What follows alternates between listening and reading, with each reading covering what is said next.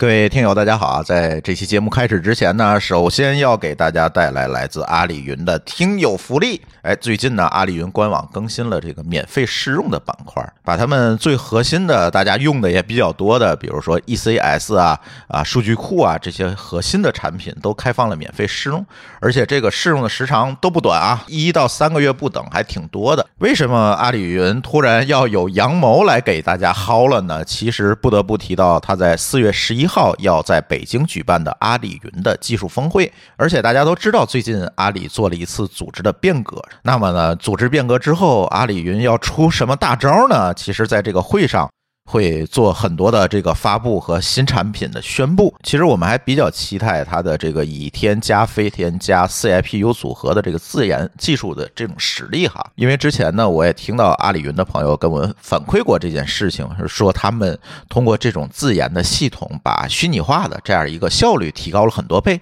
大家知道，这个云服务可能中间效率损耗比较大的一块，就是从物理机到虚拟化这一步，这个虚拟化过程当中产生了这个算力的损耗。他们通过这个飞天的这个操作系统和这个 CIPU 这套硬件的组合呢，去解决这个问题。所以这可能也是这次他们能够让大家来薅这个羊毛主要的一个切入点吧。当然，一些具体的信息可能还要等到四月十一号阿里云的峰会的时候，我们才能够知道。如果大家想知道更多的信息的话，可以关注津津乐道后面的节目更新，可能我会啊聊更多关于阿里云技术峰会方面的一些信息。大家可以到我们节目的 show note 里面点击阿里云免费试用的链接，就可以领到了。而且呢，这次不管新用户还是老用户都有免费试用的机会，大家都可以去试一试。本节目由津津乐道制作播出。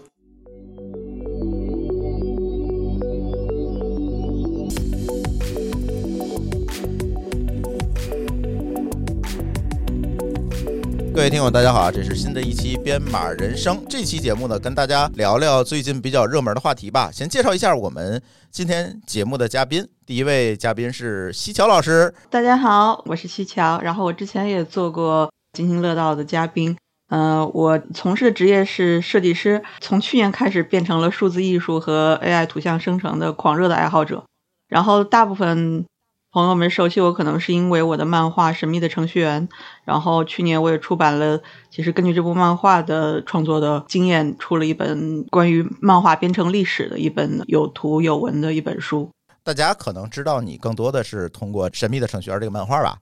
对。第二位我们的嘉宾是我们的老朋友小白。大家好，我又回来了。今天你为什么要参加我 AIGC 的话题啊？呃，因为最近我也在疯狂的去玩各种 AI GC 产品，包括像 Chat GPT，包括 Mid Journey。对我来说，这个东西非常的有价值。价值在哪儿？价值在于过去我可能需要专门去找画师，专门去找译者，专门去找做本地化的人来帮我去做一些事情。但现在可能借助这些工具，我能完成个七七八八。也就是说，不擅长设计的程序员突然会了设计了。对，至少味儿有那个味儿了。哎，然后我们下一位嘉宾是王上。大家好，我是来自声网开发者社区的王尚，在声网负责开发者侧的内容和媒体相关工作。然后我之前的经历一直是在技术媒体或者技术社区当中，所以我对于这些新技术啊，或者说新的应用场景会比较关注。最近有什么新发现和这个感悟吗？因为我的朋友圈会有很多不同行业的人，大家面对这些新的场景出来，会有不同的一些观感或者感受。比如说，有的人很高兴，有的人很害怕。所以今天也是想问一问这些专业的人士，大家是怎么来看待这个问题，然后一起讨论一下。哎，那我们的第一个问题，当然我们要请教一下西桥了，因为我看你在研究 IGC，应该是一年前，甚至可能更早的时间了。那你能不能简单的跟大家聊聊这一年 AIGC 领域发生了什么？我开始玩就是文本到图像生成的这个，它算 AIGC 里边的一个分支领域。AIGC 它就是说实际上是用 AI 去生成内容，AI generated content，然后它可以包括从文本生成我们现在最常见的文本生成图像，然后文本生成文本，那么 ChatGPT 它是属于文本生成文本，然后还有文本生成正在已经有所突破的文本生成音乐，然后下面现在大家正在去做，我估计下面几个月就会有很好的模型出来的文本生成动画文。本生成三 D，呃，一种叫跨媒体的呃生成模型。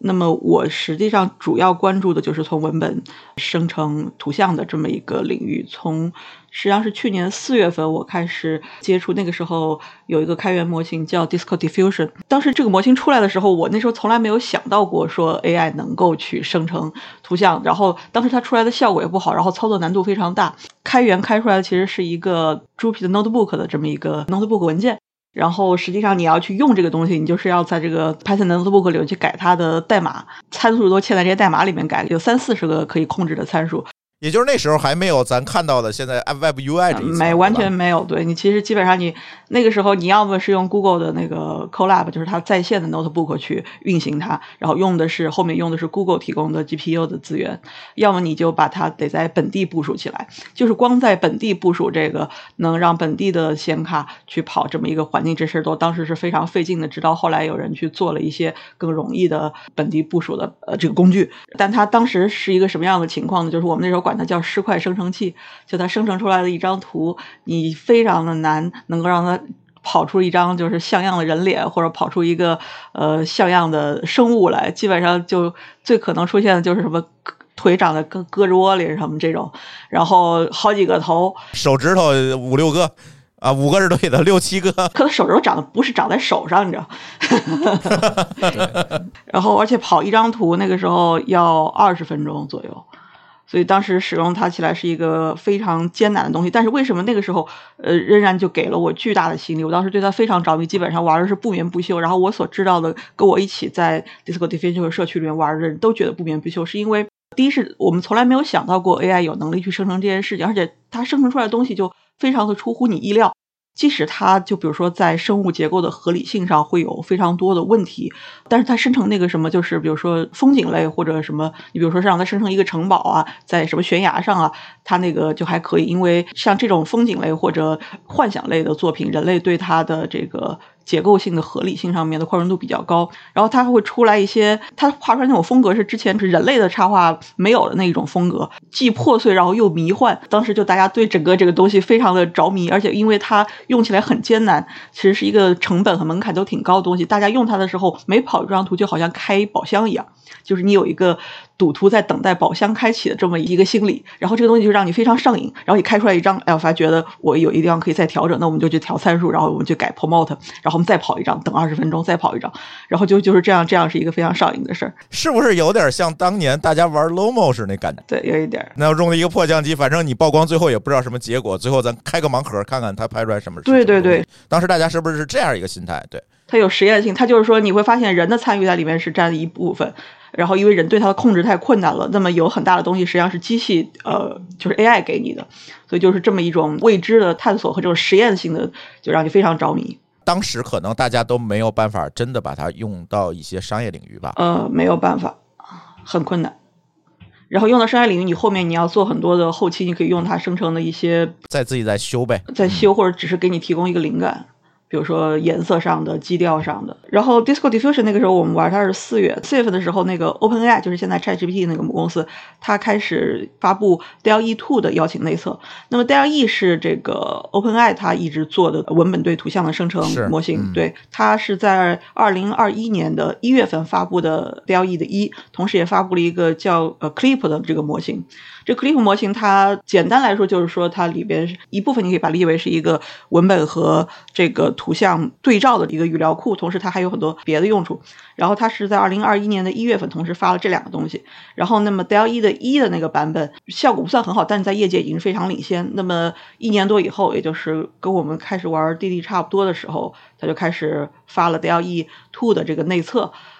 但是这个内测的资格当时非常非常难拿到，我大概也是等了两个多月才拿到。然后拿到以后，大家就发现 DALL-E Two 去生成这些我们认为很有挑战性的场景，已经是变得很可能。比如说宇航员骑马，然后狗玩滑板，或者这个一个狗在键盘上写代码，或者一只狗熊骑着摩托车送披萨，就是我们认为这些非常有挑战性的场景，因为这些场景很可能之前没有照片，就在现实当中不存在，也对，没有存在过，对，虚构的角色、虚构的场景，这些都已经变得容易。就是它能实现了，然后这个是 DALL-E 带来的一次这个里程碑的进展。然后后来其实 Google 有发了三个论文，是 Google 它发的这个 T2I 的模型，也就是 Text to Image 这个模型。但是这三个模型它的论文里面看起来效果都不错，但是它这三模型全部都没有让用户来用，其实跟 Google 现在的语言模型的这个 态度是一样的。对，对，我不知道是因为它公司太大，考虑的各种风险或者问题太多，他反正就把这些东西。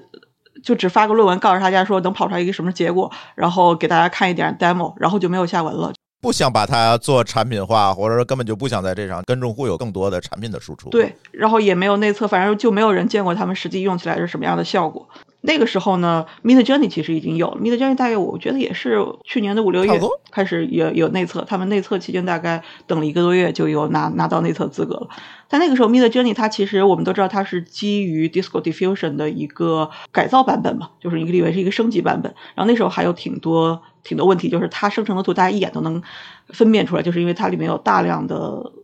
噪点，就是你可以理解为是它风格的一部分，但也可以理解为实际上是它的这个生成质量不好。那个时候的 Mid Journey 就实际上我们对它的评价还不算太高。然后等到了去年八月份的时候，就出来一个非常重要的东西，就是叫 Stable Diffusion。它是由三个机构一起来开发的，一个是慕尼黑大学的实验室，然后一个是 Stability 的 AI，一个是 Runaway。这三个，这三个他们当时合作开发了这么一个基于扩散模型的图本到图像生成，而且它跟之前的所有的不一样，它是基于 latent diffusion，就是叫叫隐层空间扩散，是跟一个之前都不太一样的这么一个方式去训出来的一个模型。这个模模型当时就把大家给给震惊了，而且它很快就开源了，内测了大概一个月左右，它就开源了，然后就把所有的 weight 和所有的这个模型大概几 G 就都放到了 GitHub 上。呃，然后大家就可以用自己本地的 GPU 去跑它。开源的好处就是你你有大量的开发者，大量社区的人，你可以对它去进行各种各样的呃探索，去进行各样各样的二次开发。那么第一是它。当时抛出了一个就是说里程碑效果的这么一个大的基础模型。第二是它是第一个比较像样的开源的 T2I 的基础模型。然后这个东西其实就彻底的改变了 T2I 整个我们就是整个的这个生成领域的很多的未来，就是未来就我们可以看到很多很多的可能发生的这么一些叫远景吧。然后下面基本上就大家基本上就围绕的都是 Stable Diffusion 和 Mid Journey。对，Mid Journey 它的一个比较里程碑的版本是它的 V 四版本的。V 四版本的话，我们后来都发现它应该 V 四版本实际上是基于 Stable Diffusion 的1.5，就是我们说的刚才八月份发布的那个开源的，基于它在上面做了大概，它应该又放进去一百多万张。就是这种视觉效果、美感非常好的图做的这个翻顿做了重新训练，然后他又做了很多的参数上面的调优，所以 Mid Journey V 四的这个效果是非常好。那已经是去年的十一月了，今年我们又看见它出了这个 V 五版本，然后它在照片类上面有了非常非常好的这个质量。对，太可怕了！这个 V 五出来之后，我们真的惊到了。呃，对，V 五现在生成的很多照片，人根本是分不出来的。对，已经分辨不出来是不是他做的了。然后 Stable Diffusion 后来又发了一个二点一，然后但是社区可能大家都更喜欢一点五，然后一点五它反正有一些有一些缺陷，但是它的好处也很多。然后大量的社区基于这个 Stable Diffusion 做的这个二次开发，然后做的各种探索都是在一点五上面，然后就出了很多很多的改造，然后这些改造都让这个东西变得更好用。然后现在就大概时间线就已经到到今天就是这样了。然后 Dell E Two 好像除了一些大的商业客户，比如说微软，它的 New Bing 可能用的还是 Dell E，可能去一些商业客户，但是在我们的个人创作者中，这个 Dell E 已经淡出了。现在基本上市面上就这两个，就是开源的 SD 和封闭的 Mid Journey。嗯，现在一提到 OpenAI，大家可能看的都是 Chat GPT，而不是它的这个图像生成。对，都是语言模型了。对，就感觉这样一个发展在一年间，似乎就是一个突飞猛进。大家可能在一年之前根本就想不到，我们今天能看到这个结果。而且从 AI 的角度，不管是生成图还是生成文本，我们在最近几个月几乎看到了一个非常飞速的一个发展。你觉得这个飞速的发展是有什么样的背景和原因呢？这怎么就突然一夜之间，大家似乎把这个技能树都点开了呢？就其实，比如说文本到图像生成之前用盖网络，然后 VE 什么的这些也有，但是进展不会像现在这样的，就是迅速迅速对。然后这过去这一年迭代的这个速度也是我完全没有想到的。我一年前我玩滴滴的时候，我绝对不能想到现在能够 AI 能生成出这样的质量的东西。那我是打死我也想不到的。是，而且现在很多的从业者已经开始焦虑了。呃，这个问题我抛给网上吧。作为一个内容从业者，之前你是在技术行业的媒体，现在你是在负责开发者关系，你每天都在跟内容打交道，你有没有感觉到焦虑？其实我还好，因为我本身是一个不太容易焦虑的人。嗨，强行解释。但是因为这个新的技术出现，比如说这个 Chat GPT，它确实能够提供一些嗯，大家相对有需求的一些内容提供给大家。但是对于我们这种专业或者说专门从事于内容创作的人来说，他提供的内容其实在我看来是存在很多缺陷的。啊，比如呢？呃，比如说，因为我日常当中会产出很多跟开发者有交集的内容，比如说我们想要做一些面向开发者的教程，或者面向于开发者的一些推广的文章。但是跟开发者打交道的时候，会有一些小的心思，比如说我们很多东西不会直接的说出来，我们希望用一些潜意识或者说下意识的东西，让大家去感受到我们的一些观点啊，我们的一些表述。但目前以我对于这个 Chat GPT 使用的能力来说，我可能只能让它生成一些相对基础的东西。但如果想要让它产出的东西真的在我日常当中可以直接使用的话，其实还是有一些需要调优的部分的。小白呢？我知道你除了写代码以外，可能更多的去做一些这个写写博客，也做做开发者关系方面的事情。最近圈子里有没有相关的讨论？我记得你接触了很多图书编辑，我总感觉这图书编辑现在画封面啊、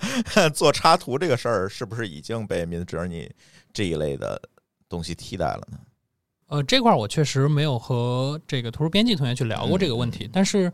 其实对于我自己更加关注的，比如说像独立开发者这个领域，那这件事儿对于大家的改变是非常大的，因为过去对于独立开发者来说，一个很困难的事情是大家都有自己的能力圈儿。我可能是一个很好的开发者，但我不一定是一个很好的产品经理，我不一定是一个很好的运营，我不一定是一个很好的译者，所以我们可能大家在做自己的产品的时候都会有一定的局限性。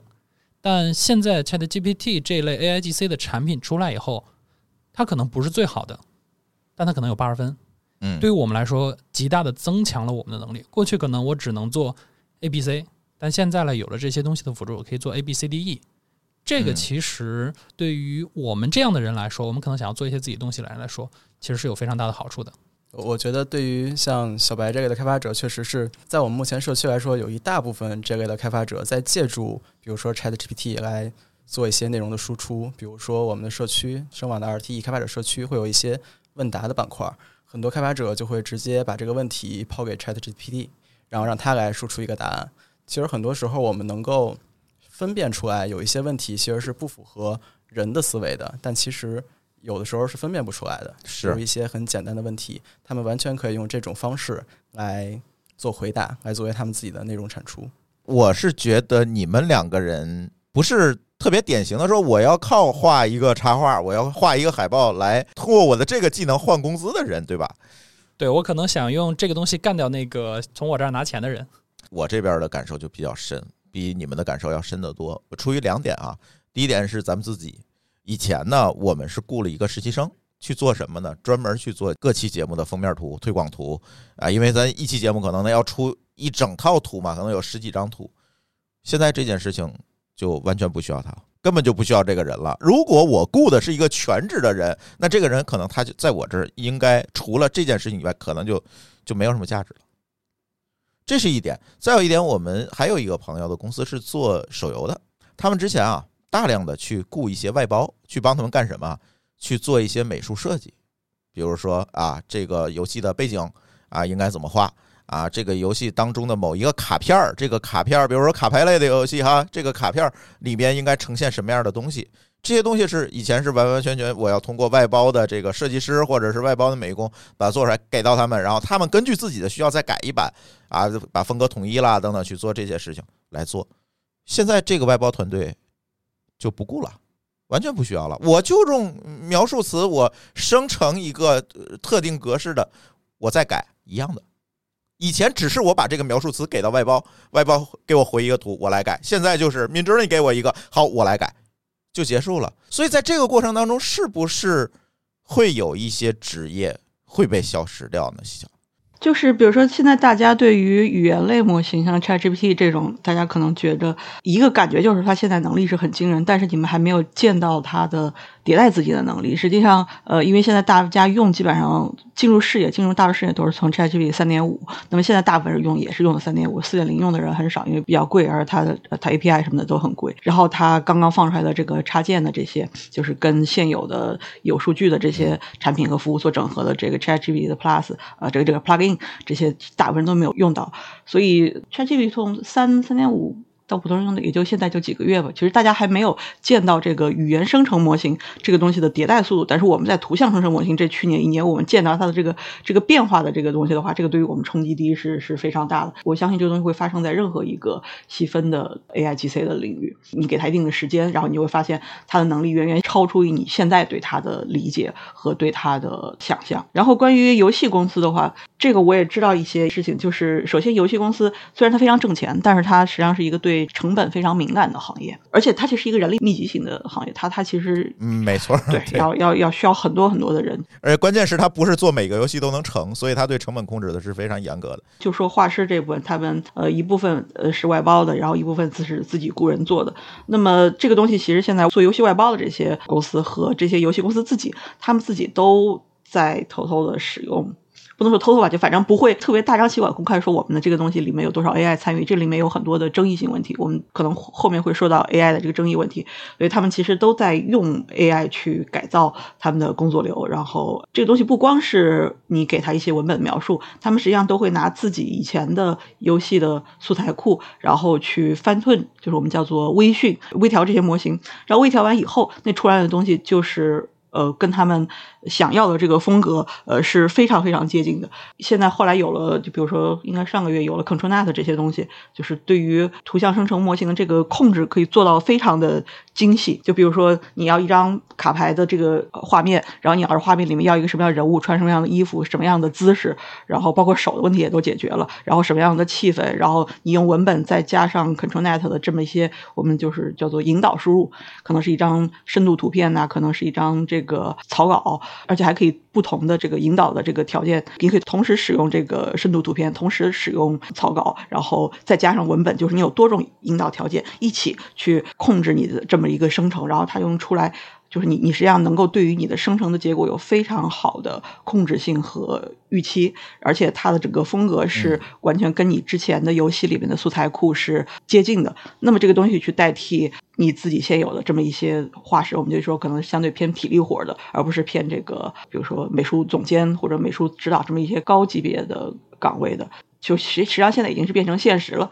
他们除了能生成。生成原画，生成什么道具啊，icon，还能够生成字体什么的。而且外包公司他们当然是比这些游戏公司会更早的感到这种压力，因为如果你要去开的话，优先开到外包公司，对吧？优先你先把外包公司去掉，然后你再有可能去裁掉自己的员工，因为从这个公司整个管理的风险上而言，肯定是可能是那个。所以外包公司他们也是需要应去提高自己的竞争力，然后需要提高自己的产出效率，然后压低成本。那么他外包公司也大量的使用 AI，呃，不声张的在里面去融入他们的工作流，提高他们的整个产出。但是这件事情迟早会被工具化呀，那可能外包能够做的事情就变得比较有限了。对，我觉得这个属于垂死。正子渣，但现在你现在就卷起来了，没办法。你以前甲方说你这张原画能多久给我？呃，人家说两周，你现在的话两天就给，现在两秒啊，对你现在两天或者一天给你。那你你要做不到的话，别人能做到。那大家先先卷起来，然后不管这个行业是不是最后釜底抽薪的，那你现在这个你挣扎，你肯定是要挣扎的，对吧？你后来可能以后外包公司大量的这个过不下去了，然后。游戏公司内部可能会大量的裁裁掉这些，你比如说提高了百分之五十生产力，实际上就有可能百分之五十的岗位会面临这个危险，就没有了。对，我有一个问题想问一下西桥老师，就是咱们现在好多这种 AIGC 生成的图片，那个手指啊，刚才像朱老师说的，会有五六个、六七个这种，刚才您也说这个问题其实解决了。但从我的角度，其实我想知道，为什么这个 AI 生成的图片会有六七个手指头？这个是比如说一个设计师他在设计人体的时候设计思路的问题，还是说是目前一些机器算法的问题导致的呢？这就是就是模型它的能力的问题。其实刚才西桥说的那个模型能力的迭代的问题，我觉得蛮有意思的。就是现在分为两拨人，我不知道在海外是什么情况，现在在国内分为两拨人，一拨人呢觉得，哎，AI 的进展速度确实很快，但是它没有进展到能够快速的把人换掉的。把人替代的这个地步啊，这是一个乐观派哈。还有一部分呢，我们可以叫打引号的悲观派，他们觉得在未来三到五个月，AI 可能就是马上的就能替换掉一大部分的岗位。然后我去做了一个观察，蛮有意思。我不知道小白有没有没有最近他也在 AI 各种群里混啊，我不知道你有没有观察。如果这个人，如果我们说是这个文本生成文本的这样一个应用，就是 ChatGPT 这样应用来看的话。往往那个悲观者是从 GPT 二，他当时 GPT 二还是开源的嘛？从 GPT 二就开始关注这件事情的人，会发现它的迭代速度是非常凶猛的。所以他们会变成那个悲观派，而往往从三点五开始用的人觉得，哦，好像就是这样，可能啊，短期看不会替代到人，可能 AI GC 也是这样。像西桥，他从去年就开始接触这个东西，以以前那个东西可能是非常弱的啊，别管是多少个手指头，是多少个噪点，它它是非常弱的。到今天，到了 Midjourney V 五这个版本，这就短短的一年的时间啊，它就这么快，你能想象到它未来能发展到什么样？所以我是乐观派，我不是悲观派。哎，所以我是觉得，咱就说设计师这个岗位吧，我我们以前总是有一个梗嘛，美工和设计师的梗啊。你觉得将来这个职位会有怎样的变化？哪些人会被留下来？哪些人会被砍掉？设计师吗？实际上，我就觉得，嗯，整个设计师这个不是说替代掉你现在的工作，而是整个 GUI 设计这个。就整个这个领域可能就会没有了。这个跟就是说，你想象一下，以后大家如果 ChatGPT，然后非常呃深入的嵌入到大家的整个工作和呃生活中，成为你的个人助理，你会发现 GUI 变得不重要了。然后以后可能只需要一个对话，这个对话无论是语音的，还是就是一个 IM，或者就是一个整个一个对话界面，可能就不需要那些复杂的 GUI 了。因为 GUI 其实是解决交互问题的，但是这个交互如果变成自然交互的话，也就不需要 GUI。对你自然语言你输入就行，你无论输入一个什么样的指令，然后机器是能理解的，然后能够把你的结果反馈给你。为什么你还需要去在屏幕上点点各种下拉框，寻找各种菜单，然后去处理各种导航呢？所以就是说，整个这个东西的话，就是未来很多很多的事情就会完全围绕着我们现在的这个人工智能带来的变化去发生。那么之前很多的我们的理解，或者很多的，就是大家的这种思路，就可能都会需要改变。所以以后不是说 AI 代替设计师去做一份工作，可能设计师整个这个他的工作就。那你属于是悲观派啊，就是这个行业就不存在了呀。呃，对你你呃，对你说是这个意思，就是呃，你是对 AI 的乐观派吗？但是是对行业的悲观派，对吧？对对，因为如果你从一开始中你知道了它整个这一年来发生了什么事情，跟你只知道最近两个月发生什么事情的人，对这件事情的判断是完全不一样的。我自己去看 AI 相关的能力是看很久，因为我一直在做一些开发者的产品，然后也会涉及到一些文本，然后就一直在去研究各种 NLP 的能力。其实你会发现，说 NLP 在过去的可能，哎，NLP 这个这个行业已经死了。对，就是过去的五六年，你会发现它几乎没有什么迭代，对吧？然后大家就是用的那一套文本分类啊，然后啊，甚至甚至硬编码，对，就是这些东西，你会发现说，大家好像都做的不太行。然后我们发现说，这个事儿，如果你想做一个更好用的，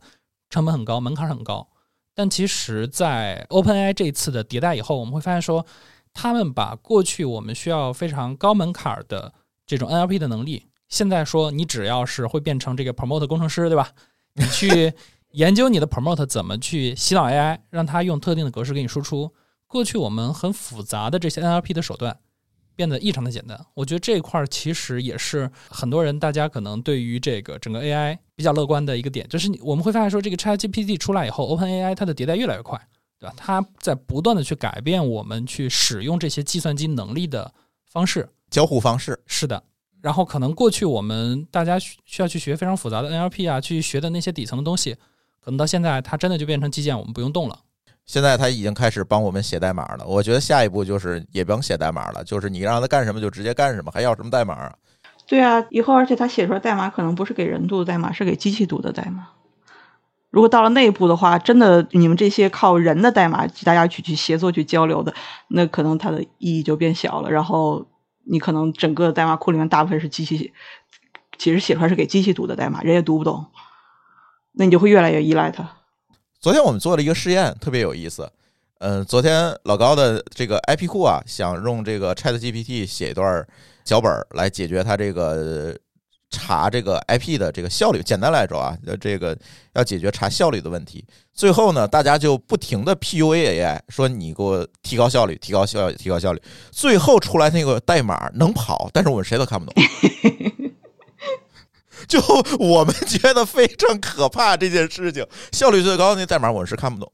呃，这个事情我我有一些朋友，我有一些做开发者朋友也遇到了，就是说一段代码非常神奇，然后人可能写了很久都无论如何写不对，然后这样那个 ChatGPT 写一段，写完了以后能跑，然后的确能解决问题，但是人看不懂是怎么写的。这个情况现在越来越可怕了，尤其 ChatGPT 四这个版本之后，我发现这个情况可能就是它跟三点五相比，就是在这一块上可迭代的。更深一些了，我反正是有这个感觉。小白，你试了吗？用 AI 写代码这件事儿，这块儿我自己是试的，因为呃，其实也不完全是写代码吧，就是我在做很多事情，我可能都会去用它。一个比较典型的例子是，之前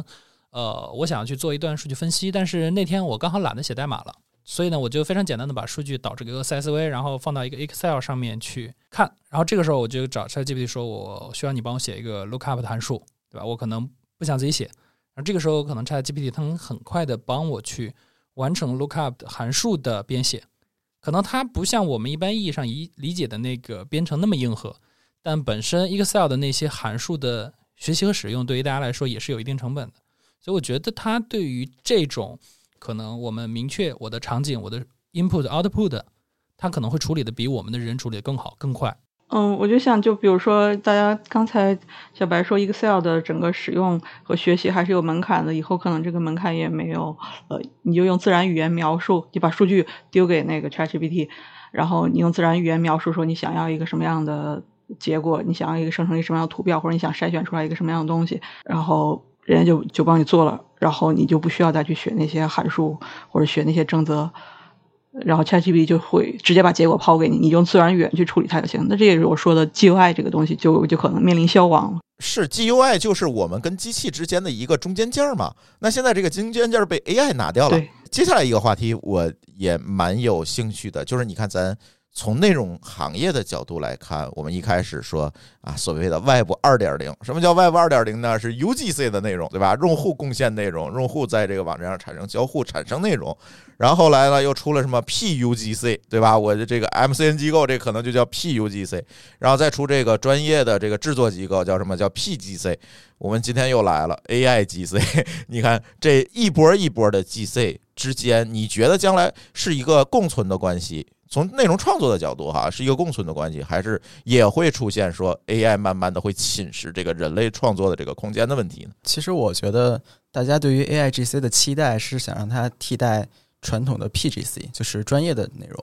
因为 AI 毕竟是有一个非常专业的、非常丰富的一个内容库，它可以提炼出或者说寻找出一些相对准确的答案给到大家。但其实目前大家看到的 AIGC 产生的内容，大部分被用来当做 UGC 的形式，比如说一些呃洗稿的文章啊，或者一些营销号的文章，他们可以洗稿文章不都是 PGC 干的吗？对他们可以用 AI 的能力来非常快速、非常高效，并且质量比一般的 PGC 相对还要高一些的能力来实现这些他们的需求。这个可能是目前。我了解到的 AIGC 的一个形式，但如果说等它再进一步发展的话，我觉得它完全是可以替代传统的 PGC 的。对，但当那一天到来的时候，我觉得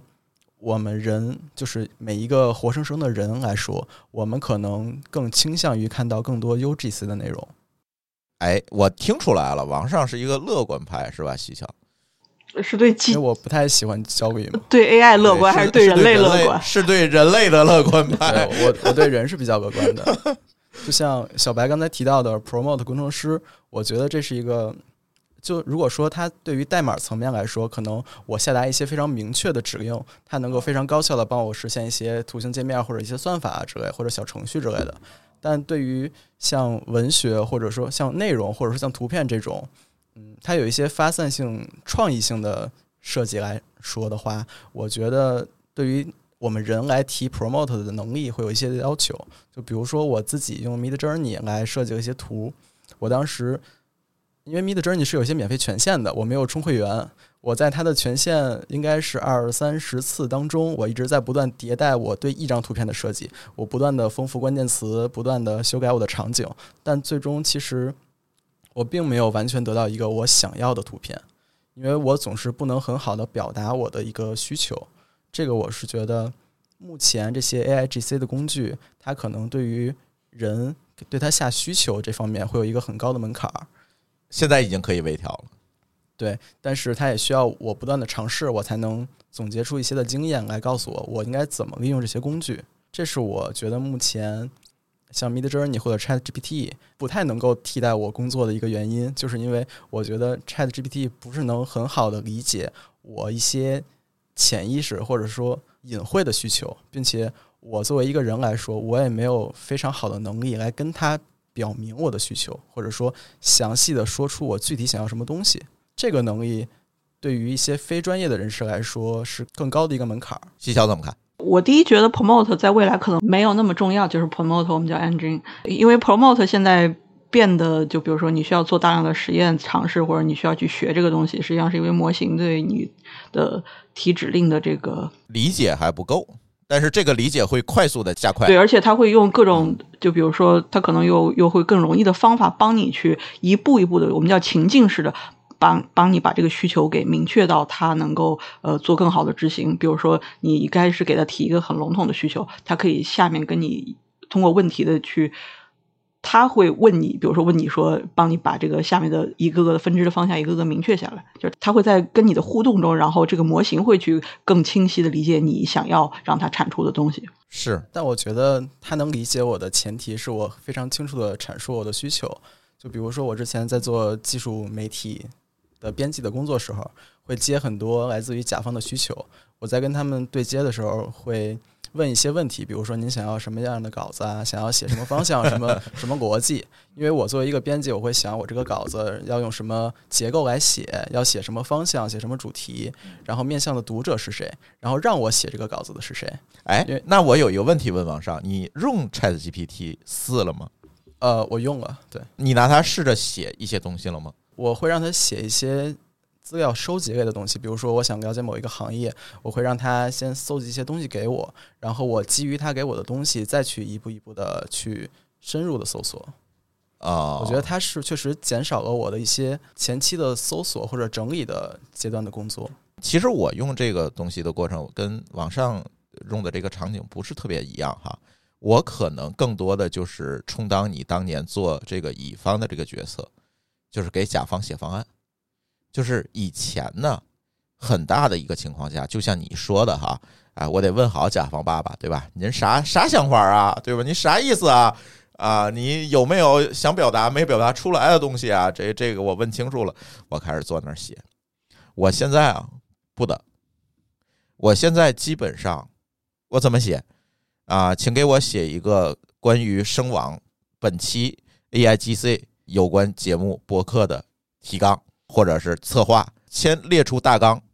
然后他哐哐哐哐哐就给我列出十几条来。一般来讲，这个结果会给我带来什么样的震撼？就是这十条里面可能有四五条是我没想到的。对他会有一些呃，我们作为人局限性思维之外的一些想法给了。对，甚至说我们已经。呃，试着，但是不是给你们生娃啊，对吧？我们试着给其他甲方已经拿这个东西开始写策划了，然后给到甲方的时候，甲方也意识到，哎，你们提这个点，我们以前好像没有意识到，也就是说，他也没有发现会有这种情况，而且这种情况的概率越来越高了。我要让他列完大纲之后，我会根据我选几条，对吧？我再让他根据某一个议题再展开，再开展开，再展开，最后形成一个。当然，我可能还要去做二次的编辑，让它更适合甲方的情况。基本上这一个策划就做出来了，这是以前想不到的。对，其实他给的我们这些其他的思路，就类似于刚才咱们提到的，呃，他来实现一个程序或者一个功能的时候，他会有一些我们看不懂的代码。用一些看不懂代码来实现，我是觉得他其实是读了很多以前苦逼乙方写的东西之后，他给我的一个结果，你知道？对他肯定有一些经验的分享，但像刚才朱老板说的，就是我们还是需要二次加工。但如果哪天它真的能够替代我们这个二次加工的过程，那我觉得我用三点五和四相比，四其实就已经替代了我很多之前的加工工作，这个是肉眼可见的。我我觉得不用百分之百替代人，能替代百分之五十、百分之八十就已经非常的吓人了。我也那一半的人就没了。啊、我我也遇到过，就是我拿 ChatGPT，我拿它。写提纲这个是最基础的，就比如说分析一段很长的文本，然后让直接给我快速出一提纲，然后或者或者我让他给我快速的把它给呃写一 summary，或者写一标题，这都是很很基础的用法。然后我也用它去，比如说开拓思路，帮我去看看有哪些可以写的方向或者创作的方向。然后我还拿它给网站去生成文案。生成 slogan，生成这个商业的宣传的口号，这他写的，尤尤其是我让他用英文写的，这写的比我写的好多了。我还用那个 ChatGPT 帮我去生成这个 promote，这个 promote 是可以拿去给这个图像生成模型用的。可能我就弄一个主题，对，这我常干。对，我就弄一 主题，然后我让 ChatGPT 给出一些对这个主题，比如说呃这个什么一个青蛙王子，就是反正这是一个一个，比如说一个幻想角色，我让 ChatGPT 给出比如说十个词或者十个短语，是对这个幻想角色的，比如说他的所在的场景。啊，它的氛围啊，它的外观的颜色啊、材质啊，然后给出我十个英文词的这个作为去描述它的东西，然后再把这个东西拼到 Promote 里面去给图像引擎生成。他干这种事情都非常非常的这个对他人都非常的小儿科，而且这个效果比我们人干要好得多。你让我人我去想那些词，我根本想不出来，那些 slogan 想的也比我好得多。这个确实，所以问题就回来了。将来 A I G C、P G C、U G C 啊、P U G C 等等这些东西，你觉得是一个替代的关系，还是一个可能在某个点上有无法替代的东西能够共存的一个关系呢？就是人的创作和 A I 的创作吧，咱就分为这两类吧。你觉得在未来，AI 能不能完全替代人的，或者是能够替代哪些人的创作？我觉得替代性这个肯定现在是不用说，但是我想的更多的是，就是未来人还需不需要去看这些 UGC、PGC 生成的内容？他没人看了，那不就把这个作者替代？就想未来，我想未知道未来人们是。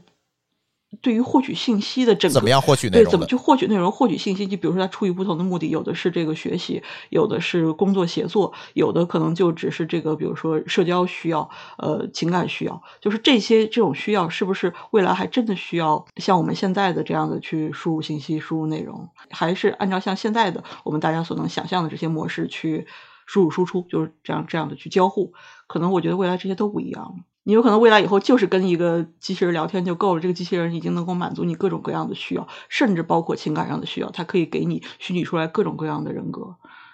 可能脑机接口出来之后，直接都给你灌到脑子里了。脑机接口出了之后，你就不需要这些东西了，不需要再学了，你就不需要存在了。对，你们对问题，你们不就变人矿了吗？就是说，在脑机接口之前，对，我们现在比如说每天读新闻，我们去读这个 Twitter 或者微博，我们去看短视频，我们这个里面我们需要去花，比如说我们实际上是打发时间呐，或者出于各种各样的东西，我们要信息输入。那未来，呃，这些模式是不是还会一样？是不是这些直接就通过 AI 就可以可以满足了？这个现在就比如说我们说说这个 AI 是人的 Copilot，是人的副驾驶，那实际上是人脑的副驾驶，对吧？那未来以后还需不需要这个副驾驶？到底谁是谁的副驾驶？你给它充电就行了，可能最最后，你只需要把信用卡绑上，给它往里充值，然后把你保证你的手机有电，可能也就够了。对，就昨天盖茨发了一个公开信，就是讲他这个呃 AI 对于他的冲击。盖茨他在他那个信里面就说，他这辈子有两次对他最大的。这么一个呃冲击，就是在整个技术革命上，他认为两件最重要的事情。呃，第一呢是 GUI 的诞生，就是他那个时候见证了这个人人和计算机发生互动的这么一个革命，然后这个东西就导致他后来去开创了 Windows。然后第二次就是他。在对二零二二年的年中的时候，他去访问 OpenAI，然后 OpenAI 给他演示了他们当时的这个模型，然后他当时给了 OpenAI 一个挑战，说你们再去训练一个模型，能够通过高级的生物考试。然后因为这个生物考试不仅仅是做题，它还需要很多这个呃推理啊，或者这种呃逻辑批判性的思维。对，然后。他以为这个挑战需要可能两到三年完成，结果大概只需要几个月就完成了。然后，呃，他在去年的九月，他又重新去访问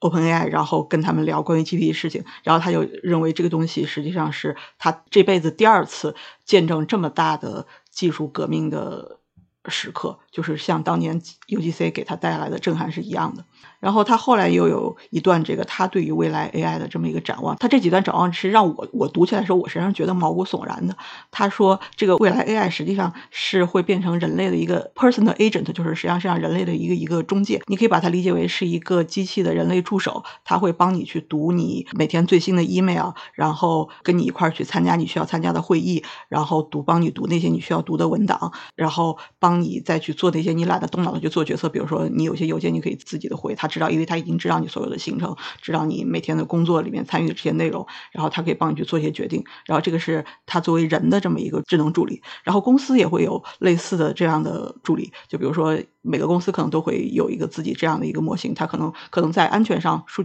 或者数据隐私上，他们会把让它不跟外网去去做这种数据的泄露。但是每个公司也可能会有这样 AI，它去参加所有的会议，然后去读所有的文档，了解这里面可能公司里面所有的代码库所有的信息，然后在这里面去辅助辅助公司的无论是高层还是帮助所有的员工之间的这个协作，去去参与所有的工作。然后我想，这个个人的助理和这种公司的助理，然后就我们叫理解为，就是说 AI 它会作为扮演你这么一个一个一个中介。那么以后这个中介如果这个这个模式发展的非常大的话，就是实际上公司跟公司、公司跟人之间，大家都需要通过这么一个代理中介和中介之间打交道去就完了吗？还需要你人干什么呢？对这个对于我而言觉是一个毛骨悚然的这么一个一个未来展望。但，可能盖茨他自己觉得还他他是乐观的，然后他还觉得这么一个东西挺好，然后可以把人类解放出来，然后大家把这个解放出来的提高生产力、节约出来的时间，让让自己变成是什么更有创造力的人。我是不太相信这事的。也不需要有这么多人了，那就你可以人可以有创造力，但是这有有需要这么多有创造力的人吗？那剩下的这个人去干什么呢？当然，这又回到我们之前跟霍师傅聊那期节目话题啊，就是每月直接就是给你发钱就完了嘛。对 UBI 嘛，对啊，就直接发钱就好了，你就别那个什么了，别别别折腾这些事儿，你也别别上班，你自己家家待着吧。啊，呃，大概率将来，也就是说，那天我跟另外我们科技乱炖节目的一个嘉宾也在讨论这个问题，就是说，我们都说人口红利没有了啊，别别管中国也好，外国也好，大家都不愿生孩子了，是吧？也都越生越少了。那这个事儿是好事儿是坏事儿呢？我觉得在 AI 的这个未来里面，没准它还就是个好事儿呢。它真的是不需要这么多人了。但其实对于 AI 来说，刚才说到中介这个事情，现在有很多中介其实是帮助人去找人嘛。然后今天我看到一个新闻，就是说 GPT 四其实他在内部做一个实验，就是我给人工智能提供了一个身份 ID，然后给他提供一个有余额的账户，让他来想办法去赚钱。他提出的一个方案是在一个美国的人才网站上，类似于国内的这种招聘网站，去找一个人帮他来点这种图形验证，并且他给人一个非常不像机器的理由。这个人问他说：“你为什么需要我来帮你？”通过这种网站的人机验证呢？他说：“因为我是一个视障患者，我看不清这个验证码，所以我需要你来帮忙。”对这个事情，虽然我对于这种 AI 的技术发展不很焦虑，但我觉得这个是我挺挺让你害怕的一件事。既害怕又期待吧。就是 我很想知道，当 AI 有这种能够反向利用人来帮他解决问题的时候，他会让我帮他做什么？因为我们刚才提到的助手或者说这种中介，都是我们让 AI 来帮助我们来做什么。但现在那个实验当中，其实 AI 已经学会利用人作为它的资源，就类似于就是把人当做它的一些资源或者素材来使用。那我觉得就很有想象空间了。就是现在我们把 AI 当做我们的 copilot，那未来 AI 会把人类当做它的 copilot。就现在 AI 已经反向 PUA 我了，开始。对，所以对于 AI 来说，不确定他希望人多还是人少，在于他要实现的那个目标是吧？对，嗯，哎，讲有点科幻了，咱拉回到现实来。呃，最近 AIGC 这块其实也有一些争议啊，而且特别有趣的是，这些争议往往都集中在图像领域。在这个文本领域，大家可能都是觉得我这被替代，想都是这个事儿。在图像领域，可能大家想你侵权了，是吧？你这东西有版权吗？啊，大家担心可能都是这个问题。呃，西桥给大家讲讲吧，现在为什么会出现这样一个大家认知的一个差异呢？这个事情我也觉得是个挺奇怪的事情。比如说，你们三位都是做开发的，然后你们用那个 AI 帮你们写代码，大家大家都知道，它后面训练的语料肯定是大量的来自于 GitHub 或 Stack Overflow 上面的，还有大量的开源库的代码。对。然后这些代码拿去训练的时候，也没有经过，就比如说代码的程序员同意。对。然后你们会对这个东西特别愤怒吗？会特别介意这事儿吗？小白介意吗？我其实我更担心它背后的版权问题，就是我不介意的点是说，我知道它是拿 GitHub 上公开的开源代码去做的训练嘛，这块我其实还好，因为说白了就是这个事儿，我本来放出来也是给你用的，我已经授权给你了。但是我真正担心的是说，我怕这段代码来自于某个 GPL 的项目，对我的项目可能本来我我写自己私有的项目，然后啊，结果被传染了，对，被传染了，我怕这种事儿。从内容的角度来说，其实，呃，比如 Chat GPT 生成的内容，其实已经是它把一些原有内容打散之后重新加工的产品了。然后，对于一些负责任的编辑，像我们这种，我们会把这些内容再次的进行加工处理，变成更进一步的，会避免这种侵权的问题。这可能是我觉得这种文字或者说代码层面相对于图片更少争议的一个原因。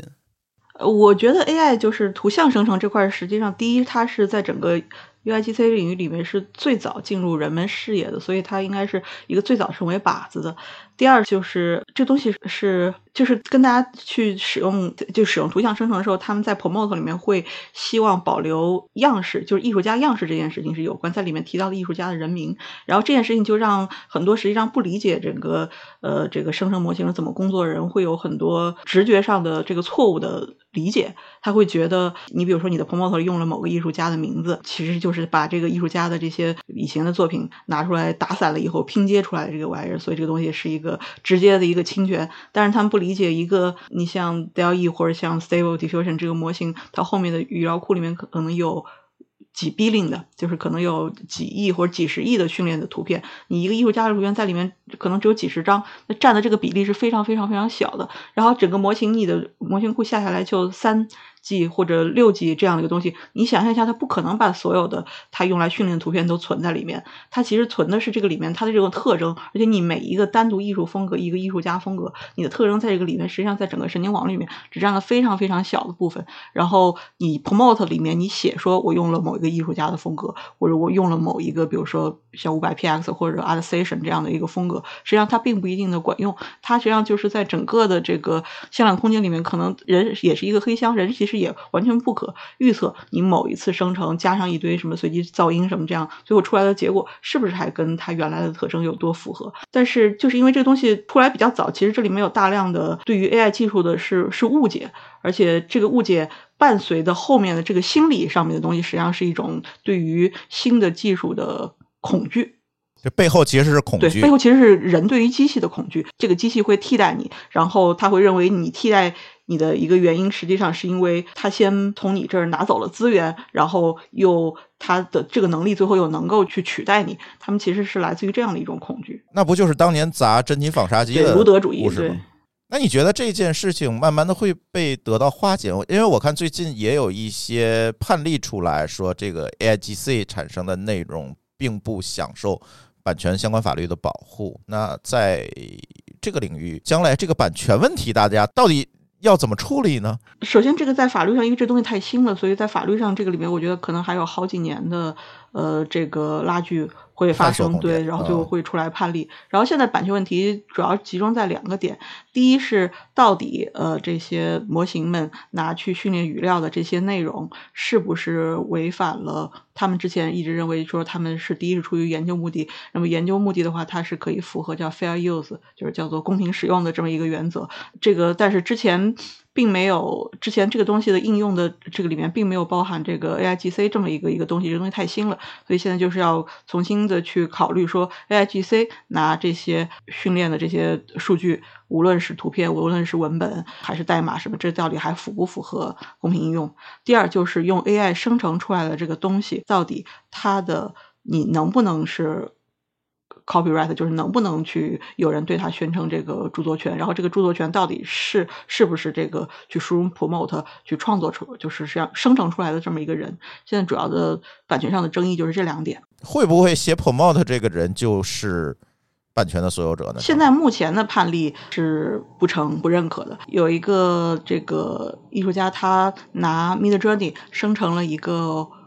绘本。就是就比如说我们就是小孩那种那种那种儿童绘本，做一本做了一本书，书，然后书里面呢，它肯定包含他自己写了一个故事，他写了对白，然后它里面这些图片都是由 Midjourney 生成的。实际上，他也是这个领域其实代表，就是所有的我们这种图像生成的创作者，他去想在这个法律这项东西去边界上去探索。那么他就向美国的版权局去申请他对这个绘本的版权 copyright。然后呢，结果版权局给他的这个结论是你整个这个书这里面的故事，然后这个书这个东西你是可以 copyright 的，但是这书里面的画你。有 Midjourney 生成的，那么这个单张的画是不能够，你不能去对它这个声明是有版权的。他的给出理由就是说，这个画它有一个很好的比喻，那个我就觉得其实版权局那边对这东西还是有一点想法。他认为这个东西跟一个图片搜索服务是没什么区别的，就是说你给他输入一些关键字，然后他会给你返回一张图片。实际是它在一个向量空间，对对，你在一个神经网络里面搜索出来一个东西，然后这个东西的话，别人跟你用同样的这个搜索关键字，然后也可能会反反反映出来相似的结果。你不能对于这个返回的这个结果，你去声明这个东西是你创作的。那么这是他打回来的这个理由。第二理由呢，就是他认为仅仅对这个这个模型给出一个呃简短的呃这么一个文本描述，这是你的人类的参与的创造的过程，这个啊。成分比较少，而且你的这个描述距离你这个产出之间的这么一个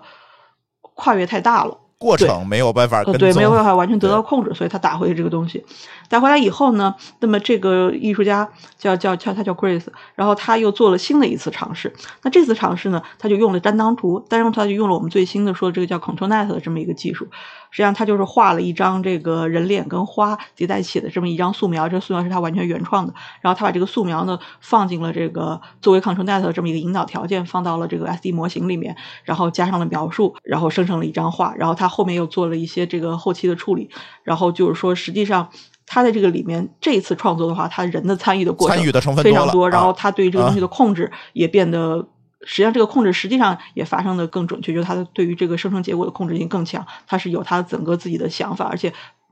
别人实际上是没有办法，如果别人没有创作出来同样的引导条件呢，就是那张同样的这个这个草稿图的话，是画不出来跟他一样的结果。他现在就把这个作品重新提交给美国版权局，然后看看他们对于这样一种就是人类的创造。参与性更强、控制性更强的这么一个 AI，就就这这么一个图像生成创作流程给出的结果，是否能够得到版权上面的这个保护？他现在正在做这个尝试。然后，美国有一个资格很老的、几一百多年的一个公司正在跟他合作，大家去探索这个东西。现在我们就等看它的这个结果。所以，现在这个东西是现在是没有定论的。诶我有一个不确定是不是恰当的类比啊，就比如说我拿相机拍了一张我和蒙娜丽莎的合照。那这个算不算我的版权呢？因为我感觉这个就相当于是我用了一些世界上存在的素材，然后拼接出来了一个新的素材。我感觉这个是不是和 AIGC，比如说 Midjourney 生成图片的呃一些逻辑是比较像的呢？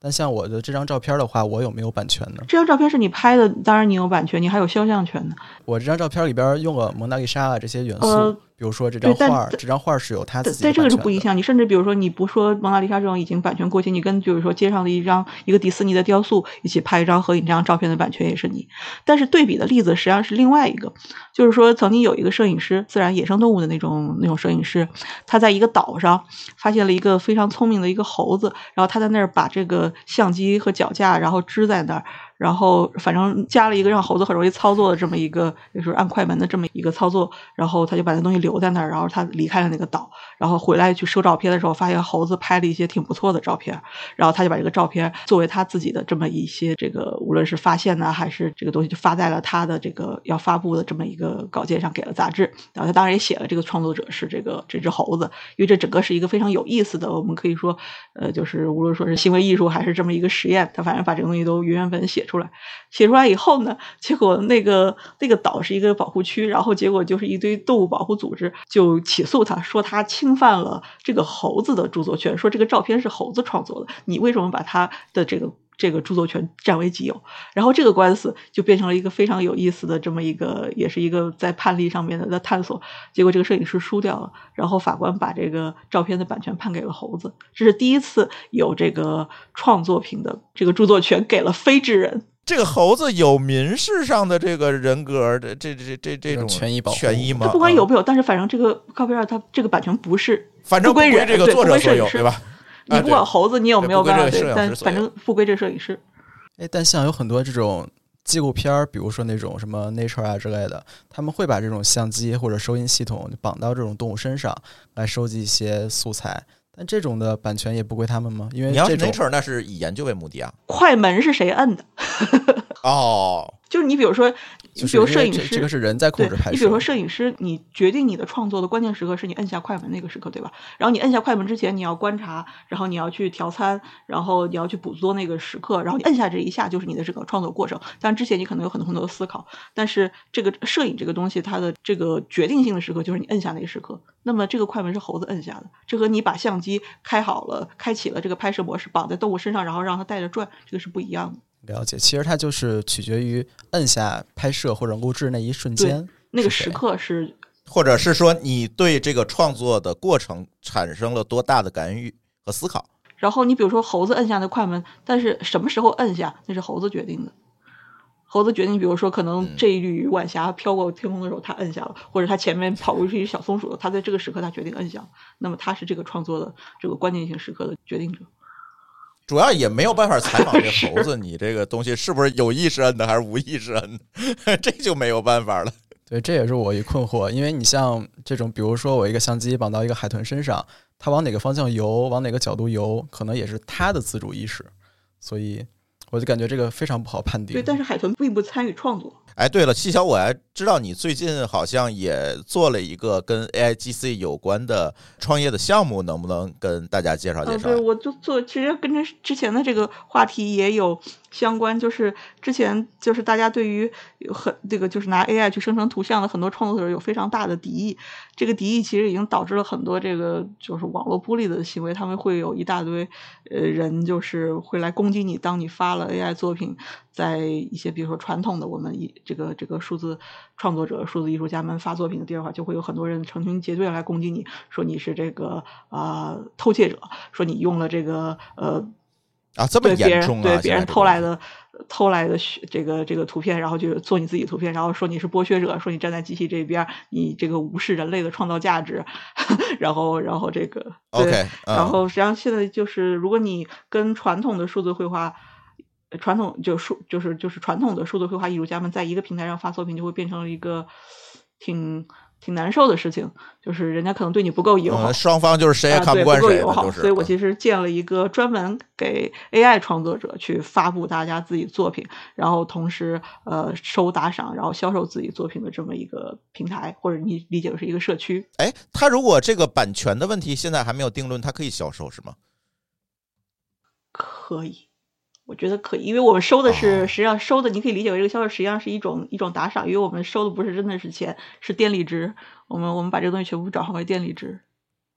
而且现在这个东西现在就因为没有定论但是你会发现所有的 AI 生成的这么一些服务，他们都有他们自己的授权协议，就是说这个授权是给这个创作者的。然后呃，呃，对这个授权协议，我们也专门研究，因为拿它做封面嘛，然后我们也担心这个版权问题，就是也研究的奇奇怪怪，的。就就是现在大家都没有定论，嗯但是我们现在都还可以按继承的模式去处理它。然后当有定论的时候，我们再重新推翻它。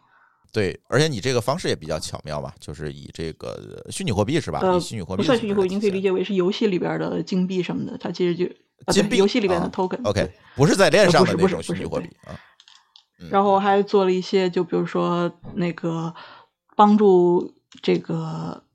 创作者们去写 promote，然后去了解这个一个模型里面包含哪些艺术风格的这么一个资源库，一个一个数据库。一个很大的数据库里面包含嗯。三万多张图片，这就是我最近在做的这个项目，反正都是围围绕着 AI 图像创作的，我就希望就是给创作者一个相对友好一点的这么一个社区，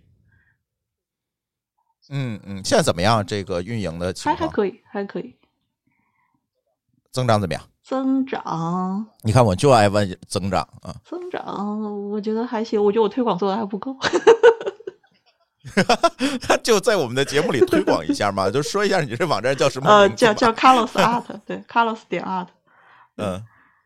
对我回头会把这个网站的网址放在我们节目的节目简介里面，大家也可以看一下。国内能访问吗？能能能，我再问一句以可以可以的。对，虽然它是英文，是虽然它是英文的，但是你如果想用这个嗯想去写 promote，你基本上也都需要需要用英文去写。主要是这个东西对于嗯呃没有怎么使用过这个，就是没有什么 promote 经验的人，在我们那个样式的就是艺可以得到很多参考。艺术的嗯样式数据库里面有很多的嗯参考，你可以直接复制我们数据库里面提供的很多 promote，然后去跑一下，然后再改一改主题，就可以得到很多这种就是这种风格跟别人非常不一样的这么一些呃一些 promote，而且可以直接看见结果，就可以可以就是一个你可以理解为是一个参考词典吧。模型的参考明白明白，这样的话就是很多小白上来之后，他就可以先在里面去找一找啊，别人是怎么写的，这个风格到底我别人是怎么实现的，他有一个参考嘛。